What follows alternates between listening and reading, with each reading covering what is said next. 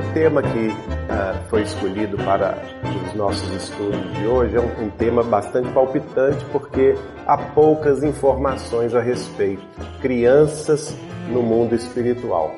E vez por outra, nos, nas tarefas espíritas, sempre aparece alguém querendo saber notícias sobre o assunto, não é? Então, refletindo sobre isso, é que nós fomos buscar na obra de Allan Kardec e na obra de Chico Xavier as referências sobre as crianças no mundo espiritual. E a gente vai ver que no fundo tudo vai se resumir a isso aqui. Qual que é o sentido da vida e da imortalidade da alma?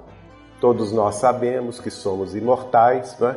estamos aqui provisoriamente para aprender. Nós tivemos data de ingresso na carne, não é? Data de início de nossas tarefas e teremos também data do término do corpo físico, em que regressaremos ao mundo espiritual. A imortalidade da alma para os espíritas não é novidade alguma. Ela faz é, base integrante da codificação espírita como um dos princípios ou um dos pilares fundamentais da compreensão doutrinária acerca da vida. Nós sabemos que estamos aqui por um período curto dentro do período da evolução, que é muito mais amplo e até escapa à nossa capacidade de apreensão imediata. E através do carreiro evolutivo de várias existências, várias experiências reencarnatórias, vamos ascendendo, vamos buscando compreender mais a vida e o seu sentido. Allan Kardec, em determinado momento, no livro O que é o Espiritismo, ele vai dizer assim: a vida humana é, pois, cópia da vida espiritual. Nela se nos deparam, em ponto pequeno, todas as peripécias da outra. Olha que coisa curiosa, né? Allan Kardec fazendo referência que aqui na Terra, aqui no mundo dos encarnados, nós temos a vida organizada como uma pálida cópia do que há no mundo espiritual. Tudo que nós temos aqui é em ponto pequeno, em ponto menor, proveniente ou cópia do que há no mundo espiritual. E isso é importante porque nós vamos compreendendo também que o mundo espiritual não é tão diferente quanto nós imaginamos. Muita gente indaga e pergunta sobre a vida espiritual, imaginando coisas muito diferentes, muito distintas do que nós vivenciamos e temos aqui na Terra, mas a vida imediatamente sequente à vida na Terra não será tão diferente quanto nós compreendemos.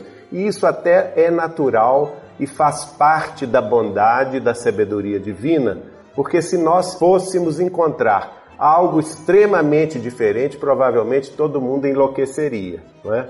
Antes da codificação espírita, os espíritos já começaram a mandar notícias sobre a vida espiritual num sentido preparatório para que a Terra, no século XIX, pudesse receber a obra de Allan Kardec e compreendê-la com maior grau de profundidade.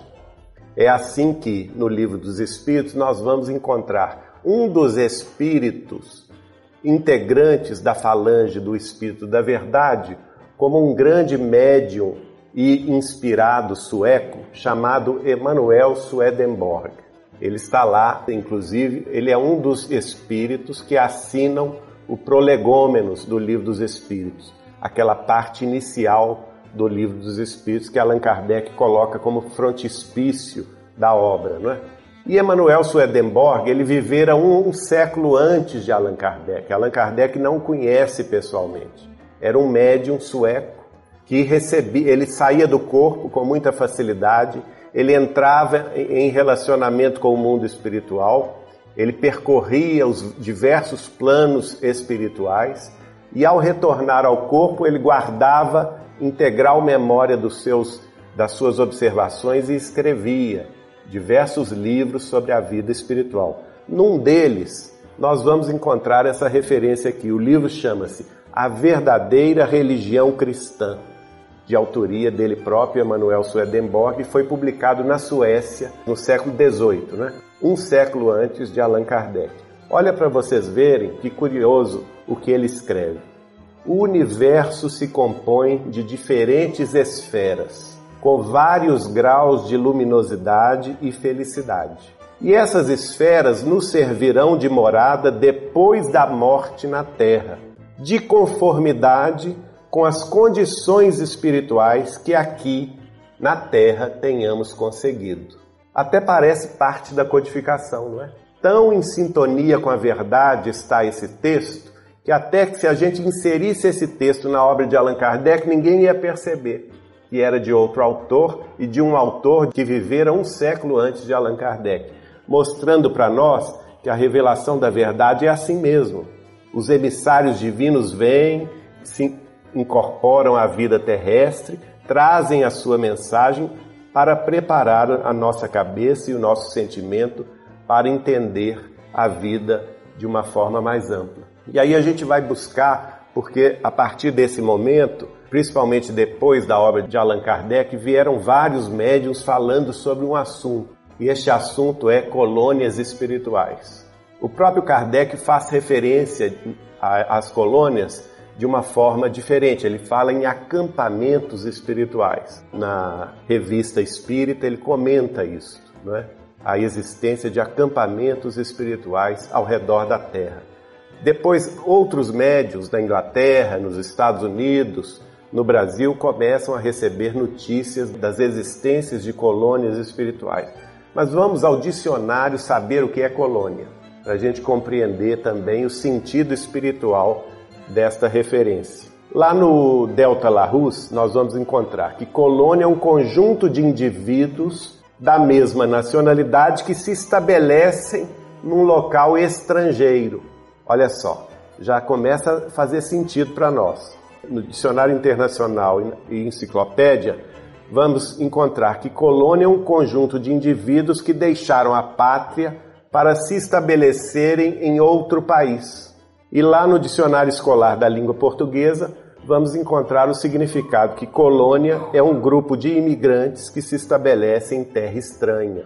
Então, gente, quando a gente fala em colônia espiritual, nós já vamos ter a ideia do, do quê? A ideia da transitoriedade deste agrupamento espiritual que se forma nos diversos planos espirituais que rodeiam a Terra para determinado fim mostrando que são também transitórios. Então podemos compreender como colônias espirituais as comunidades espirituais ou as cidades espirituais ou também os mundos transitórios para os quais nos dirigiremos depois da morte do corpo físico, também por um período transitório, assim como aqui na Terra não é? Nós encarnamos, vivemos, às vezes até mudamos de cidade onde nascemos, mas escolhemos uma cidade de nossa eleição, vivemos nessa cidade 70, 80, 90, 100 anos e desencarnamos, é, mostrando o sentido da transitoriedade do aprendizado. Mas o que que vai reger as colônias espirituais, segundo nos informam os espíritos? Elas serão regidas por uma lei fundamental, que é a lei da afinidade. Diferentemente do que acontece aqui na Terra, porque aqui na Terra nós estamos todos misturados. É ou não é? Nós podemos até ter afinidades culturais e nos reunir em grandes grupos, como por exemplo a grande nação brasileira, mas já há diferenças de estado a estado, não é?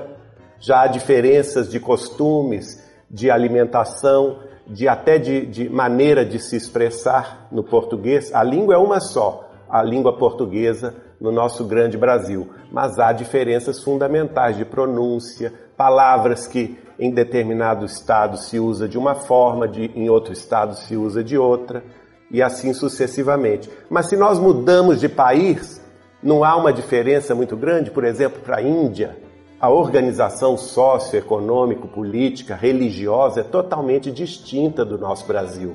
E se pularmos da Índia para a China, vai ter essa mesma distinção, e da China para os Estados Unidos da América do Norte é completamente diferente, e assim dos Estados Unidos para a França, e assim sucessivamente, mostrando que mesmo aqui no mundo terreno, as leis da afinidade também se estabelecem em grau mais amplo. Pois bem, e no mundo espiritual? Qual que é a situação espiritual das crianças? Né? É uma pergunta difícil. A gente tem que estudar, tem que buscar a obra de Allan Kardec para saber, e principalmente a obra de Chico Xavier, que nos trouxe tantos detalhes sobre a vida espiritual. Lá na pergunta número 199 do Livro dos Espíritos, Allan Kardec vai fazer uma pergunta simples: O que sucede ao espírito de uma criança que morre pequenina? E os espíritos superiores vão responder a Allan Kardec: recomeça outra existência. Eles são muito é, econômicos das palavras, né? A gente quer mais notícia, mas eles dão o que é, o que nos basta. E eles respondem simplesmente a Allan Kardec: as crianças que desencarnam crianças na face da Terra recomeçam outra existência. Mas não esclareceu a nossa dúvida. Porque o que é que eles querem dizer? Que elas recomeçam outra existência no além? Ou que elas voltam e reencarnam aqui na Terra? Ficou a dúvida no ar, não ficou? Então vamos ver agora, pular no livro mesmo dos Espíritos para a questão de número 382, em que Kardec é, ele até comenta, não é? nessa pergunta sobre a infância e vai dizer assim: infância. Esse estado corresponde a uma necessidade, está na ordem da natureza e de acordo com as vistas da providência. É um período de repouso do espírito. Então, é, um, é uma etapa natural na existência dos seres. De certa forma, nós podemos dizer a infância não está circunscrita e relacionada apenas aos homens, aos seres humanos. Os animais também têm a sua infância, não é? São os filhotinhos, as crias dos animais, e é um período também transitório de adaptação daquele ser àquela nova existência, aquele corpo.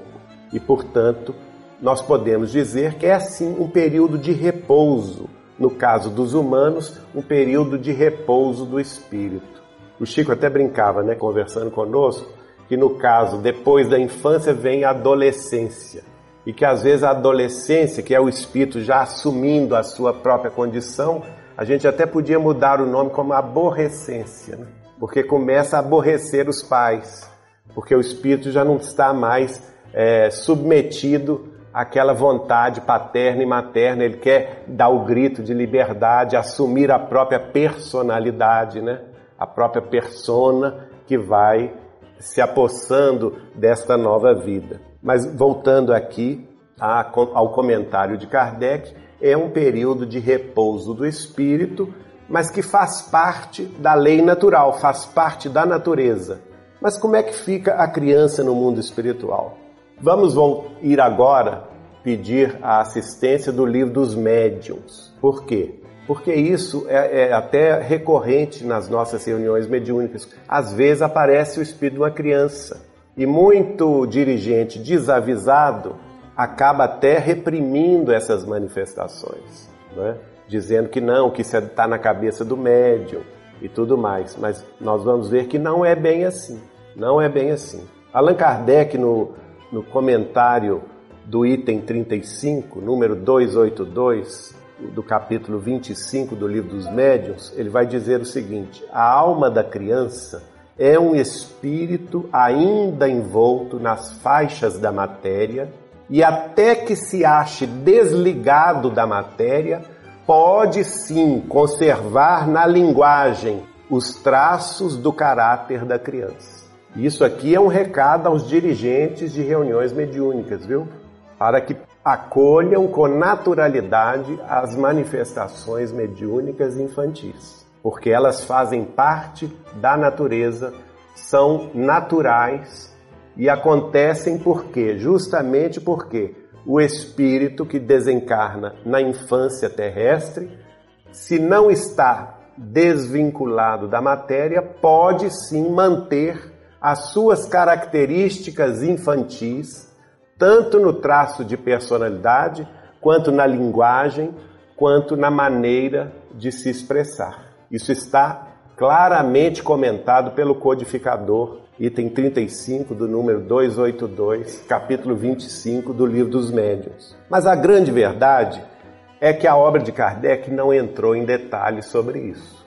Nós vamos ver que o que nós citamos aqui, apenas três trechos da obra de Kardec, ele faz referência à criança no mundo espiritual, não é? Com Chico Xavier a coisa começa a mudar de figura.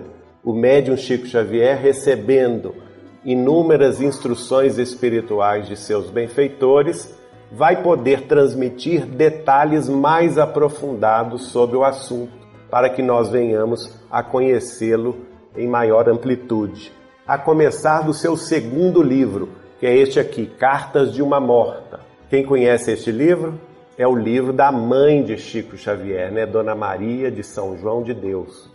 É um dos primeiros livros da psicografia de Chico Xavier. Todos nós sabemos que a mãe dele desencarnou em 1915.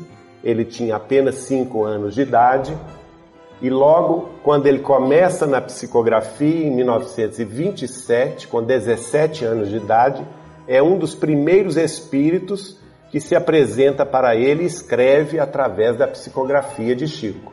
Mais tarde, essas comunicações são reunidas e em 1935, Chico com 25 anos de idade, elas são publicadas pela LAC, Livraria Allan Kardec, editora de São Paulo, que é o livro Cartas de uma Morta. E lá, o que que nós temos no Carta de uma Morta? O comentário dela, mãe de Chico Xavier, sobre a vida no mundo espiritual. Por exemplo, ela diz assim: nos planos adjacentes ao mundo, a vida espiritual transcorre em ambiente semelhante ao da vida terrena. Vejam bem vocês a sintonia do que ela está falando com a obra de Kardec, não é? Que eu citei, o que é o Espiritismo, a, também a sintonia com que nos relata Emanuel Swedenborg no século XVIII.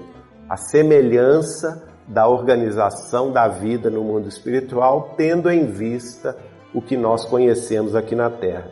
E ela prossegue, ela diz assim: é portanto natural que o nosso ambiente, em grande parte, ainda seja caracterizado pelas ideias e concepções da Terra. E ainda completa: temos aqui casas, pássaros, animais, reuniões, institutos como os das famílias terrenas, onde se agrupam os espíritos através das mais santas afinidades. Curioso, não é? Ela falar da, da organização eh, da vida na vida espiritual, a existência de casas, nessas colônias da vida espiritual, a existência dos pássaros, dos animais, das reuniões ditadas pela afinidade. E ela fala uma coisa curiosa, ela fala institutos como os das famílias terrenas. O que é a família terrena, gente? A família terrena é uma reunião de duas pessoas não é, que se amam e que constituem família e que têm filhos, é ou não é? A mãe de Chico Xavier está nos dizendo que no mundo espiritual isto também é natural a existência de institutos como os das famílias terrenas, onde se agrupam os espíritos através das mais santas afinidades. E, encerrando a fala dela sobre o assunto, vai, ela vai dizer: nesses tempos imediatos do pós-mortem, repontados de impressões físicas, as quais persistem em algumas entidades anos a fio, a vida é quase cópia da existência da personalidade terrena. Mais uma vez, mostrando a perfeita afinidade. Vocês vejam, Allan Kardec comenta isso no que é o Espiritismo, que a vida espiritual imediata é uma cópia imperfeita. Aliás, o contrário, né? A vida terrestre é uma cópia imperfeita da vida espiritual, ou seja, a vida espiritual imediata é quase uma, uma repetência do que nós temos aqui na Terra em grau maior. Emmanuel Swedenborg fala isso antes de Kardec e a mãe de Chico Xavier vai dizer: a vida é quase cópia da existência da personalidade terrena. Tudo dentro de uma questão de, de maturação, de lógica, de raciocínio, de calma, de compreensão acerca da continuidade da vida. No livro Nosso Lar, André Luiz vai começar a tratar do assunto falando sobre a criança abandonada. Né? Ele diz que lá em Nosso Lar, na organização socioeconômica e política de Nosso Lar, não existem crianças abandonadas. Só por aí a gente já vê que Nosso Lar está na frente da Terra. Né? É como se fosse o nosso futuro. Não é? Em Nosso Lar não há crianças abandonadas. A dona Laura vai dizer para o André Luiz essa frase aqui: Quando o Ministério do Auxílio me confia crianças ao lar, minhas horas de serviço são contadas em dobro. Como é diferente daqui, não é?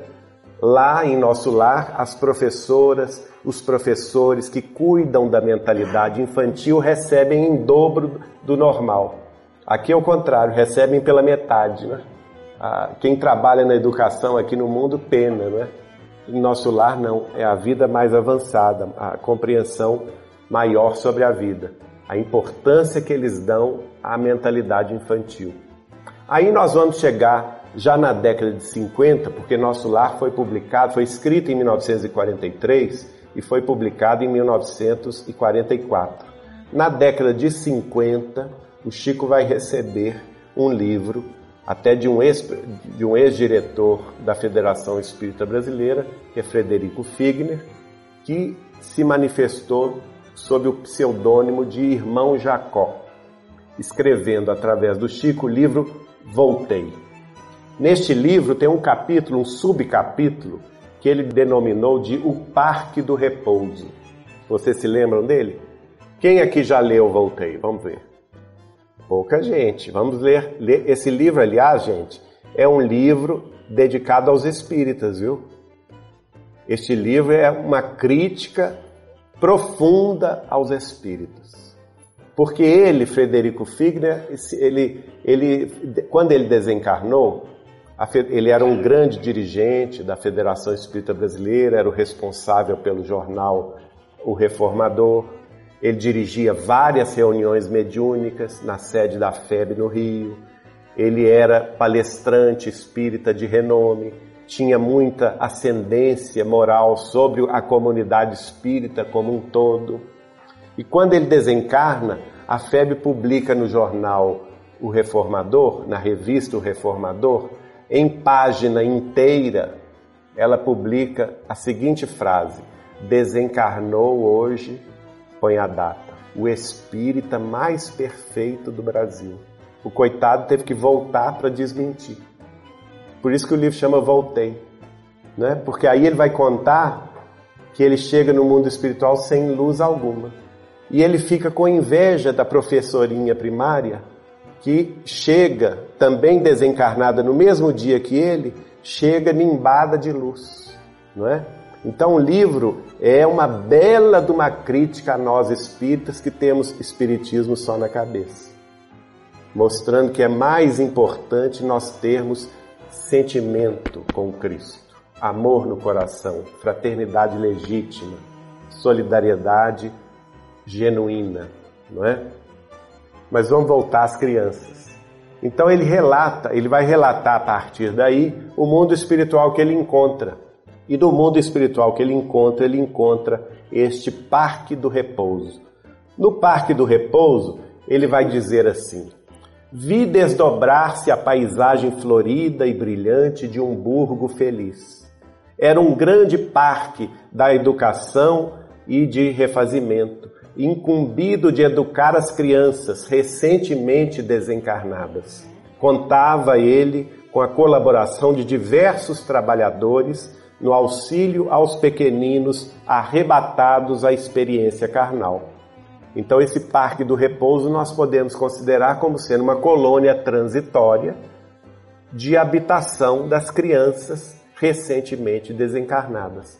Essas crianças que largam o corpo em idade tenra, não é? E que seguem para o mundo espiritual e são amparadas por trabalhadores específicos, né? a colaboração de trabalhadores no auxílio aos pequeninos, que existem esses trabalhadores espirituais que para lá se, se dirigem para cuidar dessa organização educativa, porque a educação não para com a morte. E a criança, a maioria delas, nós vamos ver que há exceções, mas a maioria das crianças que desencarnam permanecem crianças por um tempo. Elas ainda precisam do período infantil, da, do desabrochar da personalidade a par e passo, até que elas assumam a sua condição de maturidade. E isso se transcorre, como é verdade aqui na Terra, não é? Nós temos nossos filhos, nossos filhos vão inicialmente ao jardim da infância, depois entram no pré-escolar, começam a, a, a entrar na, nas diversas classes da escola, têm assistências das professoras, dos professores e vão tendo a maturidade com os anos, não é assim? Até que ingressam depois no ensino médio, alguns vão até a universidade, mas isso tudo faz parte de um processo, de um, de um mecanismo lento de adaptação do espírito ao novo corpo. E a morte não interfere nisto. Se a pessoa, se a criança desencarna em período infantil, ela terá que continuar o seu desabrochar de personalidade espiritual no mundo do além. Naturalmente amparada por outras pessoas, mas também terá que é, passar por isso. O Parque do Repouso, segundo ele, é uma organização educativa.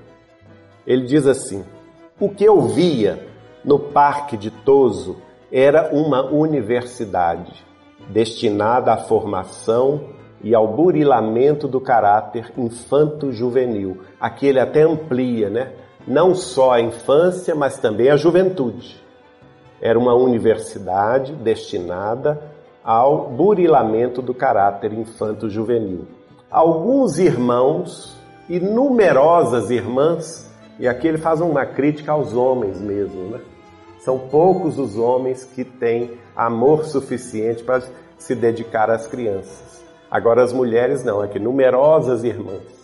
Alguns irmãos e numerosas irmãs as orientam e educam com singular devotamento, preparando-as para a reencarnação na crosta planetária. Aqui ele já está mostrando o objetivo desse dessa colônia espiritual de transição, chamada Parque de Repouso, não é? Que é preparar essas mentes infanto-juvenis para o retorno à crosta terrestre. Está em sintonia com a pergunta. Agora a gente vai entender mais a resposta dos espíritos superiores a Allan Kardec na pergunta 199 do Livro dos Espíritos, quando Kardec pergunta sobre o destino das crianças que desencarnam em tenridade e os espíritos respondem: elas recomeçam outra existência. Então, com, André, com o irmão Jacó, através do, da psicografia de Chico Xavier, nós vamos entender que elas passam um tempo no mundo espiritual, um tempo curto, transitório, para se preparar elas mesmas para voltar à vida na Terra. O objetivo está claramente definido aqui, ó. Elas são preparadas para a reencarnação na crosta planetária. E mais uma vez ele vai dizer sobre essa instituição Parque do Repouso. A instituição asila irmãozinhos desencarnados entre 7 a 12 anos de idade. Então, também dentro do mundo espiritual há classificações. O Parque do Repouso é aquela colônia espiritual que abriga crianças desencarnadas entre 7 e 12 anos de idade.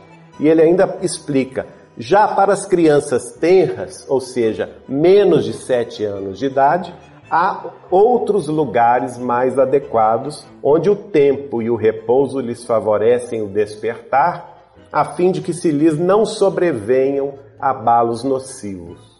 Então, no mundo espiritual, a, a, organização em torno do amparo à criança desencarnada é muito grande, dividindo-as naturalmente de acordo com a idade. Irmão Jacó prossegue: as criancinhas, não obstante viverem ali em comunidade, dividem-se também no esforço educativo por turmas afins. Caracterizam-se os grupos por variados graus de elevação espiritual e as classes se subdividem pelas aptidões e tendências. De um modo geral, as crianças estacionadas nos parques de reajustamento sempre se encaminham à reencarnação. Dentro da organização do Parque do Repouso, lá as crianças também são separadas por quê? Pela sua evolução espiritual. Há aquelas mais evoluídas que se unem em classes específicas, há aquelas menos evoluídas que também vão ser amparadas em classes específicas, de acordo naturalmente com a sua elevação espiritual, com as, a, as suas aptidões e as suas tendências. Mas que, de uma forma geral, todas quase sempre se encaminham ao Instituto da Reencarnação. Muito bem. Aqui nós vamos ver um outro trecho interessante do outro livro de Chico Xavier, que é o livro Quem São, editado pelo ID de Araras. O espírito da Dona Maria das Graças Greg, até paulista do interior, ela estava grávida, se não me engano, no seu sétimo para o oitavo mês. Ela, o marido, a, a, a senhora sua mãe e mais dois de seus filhos estavam no automóvel. E cruzando as estradas de São Paulo, o automóvel foi abarroado, houve um acidente e ela desencarnou junto com os dois filhos e a mãe, deixando apenas o marido na face da terra. Ela desencarnou grávida, não é? Já no final de sua gravidez. E vai escrever o marido desesperado, busca Chico Xavier em Uberaba e Chico Xavier vai receber mensagem desta mãe desencarnada em que conta para o marido que ela teve o menino Júnior no além, numa maternidade do além. Olha só, ela diz assim: achava-me dopada por medicamentos ou forças que até hoje não sei explicar. E senti perfeitamente que uma cesariana se processava.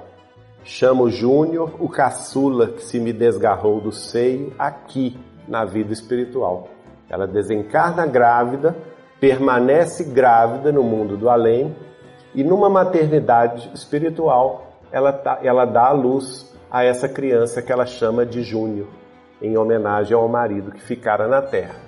Né? É um outro aspecto de uma desencarnação de criança ainda no ventre materno, que permanece no ventre materno após a desencarnação e vai nascer no mundo espiritual. Muito interessante essa revelação de Chico Xavier. Agora, irmão Jacó vai falar na, no, no livro Voltei sobre os meninos orientadores. Lembra-se que eu falei agora há pouco que ele faz menção que as crianças também se subdividiam de acordo com a evolução espiritual? Pois bem, há aqueles que se destacam, embora desencarnando crianças, se destacam pela sua evolução moral. E ele vai chamá-los crianças, meninos e meninas orientadores. E vai dizer assim: Me deu a conhecer a Assembleia dos Meninos Orientadores são meninas e meninos de passado mais respeitável e por isso mesmo mais acessíveis aos ensinamentos edificantes da instituição. Demoram-se aqui no parque aguardando a execução dos projetos de ordem superior e, enquanto permanecem aí, desempenham valiosas missões junto à criança e aos adultos, entre as duas esferas, além das tarefas usuais de que se incumbem no parque. Por isso que eles são chamados meninos e meninas orientadores. Na verdade, são espíritos mais amadurecidos que recebem do mundo superior talvez missões para nós ainda inabordáveis na tarefa de guiar algum ser encarnado na Terra, algum adulto encarnado na Terra, ou mesmo aquelas crianças ali em torno do Parque do Repouso. Por isso essa imagem aqui, lembrando aquela fala de Jesus, né? Deixai vir a mim as criancinhas. Porque de fato, elas estão mais puras para aprender a verdade, né? Quisera todos nós um dia podermos nos despir de todas as convenções humanas, de todos os prejuízos humanos e nos tornar crianças para de novo aprender com o coração puro, com a mente limpa, os ensinamentos da boa nova do Cristo. Irmão Jacó vai prosseguir. Constituem esses meninos e meninas orientadores vasta coletividade do que ele chama de escoteiros do heroísmo espiritual, junto dos quais encontramos inapreciável estímulo e santo exemplo. E às vezes, em nossas reuniões mediúnicas, nós precisamos ter sensibilidade de reconhecer que às vezes numa manifestação de uma criança está um dos meninos e meninas orientadores. Um desses escoteiros do heroísmo espiritual que vem na sua humildade se fazer crianças para nos tocar o coração. Né? Infelizmente, nós temos visto que há ainda muito desconhecimento dentro dessas reuniões mediúnicas, perante os dirigentes de reuniões mediúnicas, que não se apercebem desses detalhes e rechaçam as manifestações das crianças como se tudo fosse criação do médium. Né? Nós estamos vendo que não é por aí, não é bem assim. Precisamos ter cuidado para perceber qual que é a mensagem que está sendo veiculada através desses meninos e meninas orientadores que são os escoteiros do heroísmo espiritual que vêm às vezes em missões de socorro à nossa própria alma. Bem, agora finalizando o que escreve irmão Jacó no livro Voltei, aqui ele vai fazer uma diferenciação, viu gente? Que é muito importante porque tudo tem a sua exceção. Agora nós vamos entrar na exceção à regra.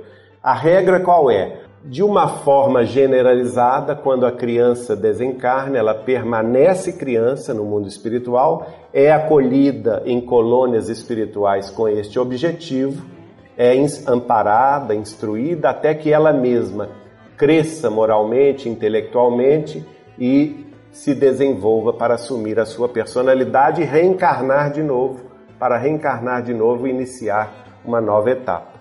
Mas agora vamos tratar da exceção. Se o espírito de ordem sublimada se desenfaixa dos laços da carne, quite com a lei que nos governa os destinos em período infantil, readquire ele de pronto as mais altas expressões da própria individualidade e ergue-se aos mais elevados planos. As entidades excepcionalmente evoluídas são, portanto, inacessíveis ao choque biológico da reencarnação e da desencarnação. Então vamos supor, uma, vamos supor que Dr. Bezerra de Menezes tenha renascido. É um espírito de ordem elevada, não é? Todos nós reconhecemos isso. É um espírito que já tem, é, já está quite com a lei divina, já cumpriu todas as determinações da lei divina, superou a si mesmo e já trabalha no amor ao próximo, na fraternidade, em sua mais ampla expressão. Vamos supor que ele reencarne e tome a forma infantil e com sete anos de idade, por um desastre, ele desencarne. Ele não vai precisar passar por essas colônias espirituais transitórias que abrigam a mente infantil, porque ele já tem condições suficientes de, enlargando a forma física transitória de criança, reassumir o grande potencial que ele possui em matéria de conhecimento, sabedoria e amor, e o choque da desencarnação, o choque da reencarnação e da desencarnação, para ele nada significará. Ele retornará ao mundo espiritual como Dr. Bezerra de Menezes, o benfeitor que todos nós conhecemos.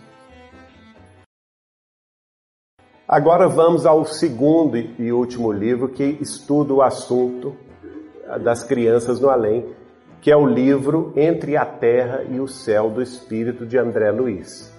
Quem escreve o livro é André Luiz, mas quem vai relatar sobre esta outra colônia espiritual que é chamada o Lar da Bênção é o espírito de Blandina, Blandina é o nome fantasia da nossa querida Meimei. É a Meimei que se manifestava através de Chico Xavier.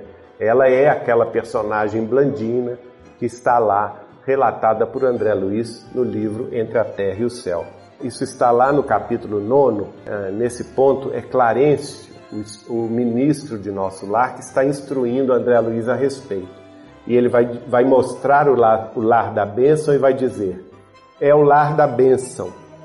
Temos aqui importante colônia educativa, misto de escola de mães e domicílio dos pequeninos que regressam da esfera carnal. Então, ao mesmo tempo que é um, um domicílio temporário das crianças que desencarnam no mundo além-túmulo, é também uma escola preparatória de mães que vão reencarnar na Terra. Mais adiante ela vai dizer, por exemplo, principalmente as mães que faliram em reencarnações anteriores, que se entregaram, por exemplo, ao aborto, não é? Ao, ao aborto criminoso, que muitas vezes elas, para se adaptarem a um, uma futura programação espiritual, elas são admitidas a essas instituições como o Lar da Bênção para terem o cuidado, o carinho com a mente infantil no mundo do além, para elas mesmas se prepararem para uma futura maternidade na face da terra. Tá certo? Por isso que é também o lar da bênção é também uma escola de mães. E aqui sim, Meimei, no capítulo 11, que é o espírito de Blandina lá do livro, ela vai dizer: o nosso educandário guarda mais de duas mil crianças Somos um grande conjunto de lares, nos quais muitas almas femininas se reajustam para a venerável missão da maternidade. E conosco, multidões de meninos e meninas encontram abrigo para o desenvolvimento que lhes é necessário, salientando-se que quase todos se destinam ao retorno à face da terra. Novamente aí a afirmação que a vida espiritual das crianças no além é transitória e quase todos se destinam à volta à reencarnação para poderem prosseguir na sua evolução espiritual. É? Agora, continuando no livro Entre a Terra e o Céu, vamos ver esse outro trecho. Não podemos prescindir dos períodos de recuperação para quem se afasta do veículo físico na fase infantil, de vez que depois do conflito biológico da reencarnação ou da desencarnação, para quantos se acham nos primeiros degraus da conquista do poder mental, o tempo deve funcionar como elemento indispensável da restauração. Então, aqui nós vamos encontrar a chave desse enigma. O que diferencia, portanto, os espíritos que permanecem em condição infantil no além é justamente a sua evolução moral e espiritual. Quanto menos evoluídos são, pelo campo do pensamento, da inteligência, então não é tanto moral, viu gente? É pelo campo do poder mental, não é? Aqui, aqueles que se acham nos primeiros degraus da conquista do poder mental, eles são mais suscetíveis às limitações da matéria. Então, se a criança não tem um grande desenvolvimento mental, se não tem um grande desenvolvimento intelectual ou cultural nas suas existências passadas, desencarna criança e continua criança. Até que o próprio tempo seja o remédio dessa situação. Como Meimei vai dizer aqui, o tempo deve funcionar como elemento indispensável de restauração. E lá, nessas colônias transitórias, elas vão readquirindo a própria personalidade até que retornem à vida aqui na Terra. No capítulo 10 desse mesmo livro, Meimei vai também dizer: E a variação deste tempo de existência na vida espiritual dependerá da aplicação pessoal do aprendiz, a aquisição de luz interior através do próprio aperfeiçoamento moral. Então também as crianças estão submetidas à, à lei do esforço próprio, não é? Quanto mais se esforçarem elas pela aquisição da luz espiritual, pela aquisição do, dos, das conquistas morais, mais rapidamente será passará esse tempo de reajuste e aprendizado para elas. Assim que nós não podemos definir quanto tempo aquele espírito vai ficar naquela forma infantil. Nós não temos condições de definir isso, porque justamente vai depender caso a caso da disposição moral de cada criatura. E como conclusão, nós podemos então dizer que, trazendo aqui também no capítulo 29 do livro Entre, Entre a Terra e o Céu, um, um comentário do espírito Hilário Silva com o espírito de Clarencio, nós podemos concluir com eles. As crianças desencarnadas reclamam período de tempo mais ou menos longo para demonstrarem crescimento mental, como ocorre na existência comum. Isso acontece com a maioria, de vez que há exceções à regra. Então, como conclusão, nós podemos dizer que sim, a grande maioria das crianças que desencarnam largam o corpo físico infantil aqui na face da Terra, permanecem crianças no além, a grande maioria. E elas necessitam de um tempo mais ou menos longo na vida espiritual, como crianças, para se readaptarem à vida para despertarem a própria personalidade, para crescerem em conhecimento, em estudo, a fim de que elas possam tomar o, as rédeas da própria existência. Então, esta é a regra. Mas a regra geral tem as suas exceções. E as exceções estão aqui, no dizer de Blandina, o espírito de Meimei, a Hilário Silva, neste mesmo capítulo, quando ela diz: o espírito, ao contrário, que já alcançou elevada classe evolutiva, assumindo o comando mental de si mesmo, adquire ele o poder de facilmente desprender-se das imposições da forma, superando as dificuldades da desencarnação prematura. Então, as exceções à regra são aquelas pequenas exceções daqueles espíritos que já têm sobre si mesmo um grande controle mental, uma grande evolução intelectual, cultural, não é?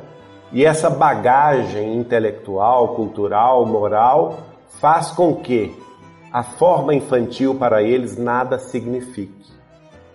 São os espíritos de condição mais elevada que podem facilmente, ao se desprender de um corpo infantil, acordar no mundo espiritual com a sua plena capacidade intelecto moral. Mas, lembrando o ensinamento aqui de Clarencio, de Blandina, de Meimei, de irmão Jacó, isso é exceção à regra.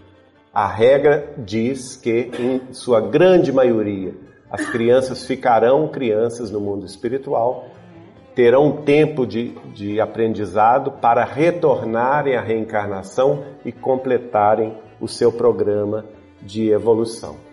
Esse é um, é um tema palpitante, porque ele gera muitas dúvidas, né?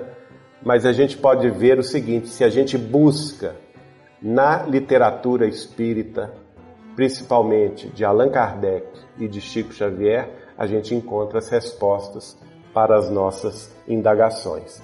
Terminando a nossa exposição, nós vamos trazer aqui uma palavra do Espírito José Murilo Neto, também através da psicografia de Chico Xavier. Muito importante esse texto, porque vai, aí já não, não se refere apenas às crianças, mas a todos nós. Quando ele diz o seguinte: muitos poucos se deslocam do plano físico em demanda de regiões mais elevadas Porquanto na vida maior encontramos invariavelmente a continuidade do que nós somos por dentro de nós mesmos. O desejo parece um imã poderoso. A criatura se desliga do veículo denso e de imediato se transfere para a região que lhe define os anseios satisfeitos. E aí a gente vai, é fácil a gente ver e compreender nessa, nessa fala do espírito de José Murilo Neto, por que, que nós não estamos aptos a ir para os planos mais elevados da vida, os planos, vamos dizer assim, dos servidores e servidoras, dos reais servidores e servidoras do Cristo, porque nós não realizamos em nós isto aqui que ele diz, a região dos anseios satisfeitos de evangelização. Se nós tivéssemos em nós realizado aqui na terra os anseios satisfeitos de espiritualização, essa, essa ascensão seria imediata. Não é? Normalmente, esses anseios satisfeitos que nós realizamos têm muito mais a ver com a materialidade do mundo, né? As conquistas materiais, as conquistas intelectuais. A pessoa luta a vida inteira para ter um patrimônio físico, não é? Uma, uma riqueza física, ou então luta a vida inteira para ter uma conquista de títulos que a honrem perante a sociedade, mas não se preocupa com a sua espiritualização. Deixa de lado às vezes passa a vida inteira estudando dentro de uma, de uma disputa intelectual com, com seus pares para que as suas ideias prevaleçam, não é? E se esquecem de que nós estamos aqui muito antes numa escola de espiritualização do que numa escola de disputas materiais. Invariavelmente vamos largar o corpo e vamos para a região dos nossos anseios satisfeitos. E por isso não vamos para os mundos espirituais mais elevados, porque nós não realizamos a satisfação da espiritualização em nós. E por isso ele diz também que a criatura se desliga do, do veículo denso e de imediato se transfere para esses, para as suas próprias realizações. É como se a vida fosse um espelho de nós mesmos, né? daquilo que nós construímos aqui na Terra e que prossegue além túmulo. E vamos invariavelmente encontrar a continuidade de nós mesmos. E por isso ele diz: o desejo parece o imã poderoso. O que, que essa, essa palavra de José Murilo Neto, através do Chico, nos indica? Muito cuidado com o que nós desejamos. Porque aquilo que nós desejamos é aquilo que nós vamos ter. Que Jesus nos abençoe a compreender essa realidade. Muito obrigado.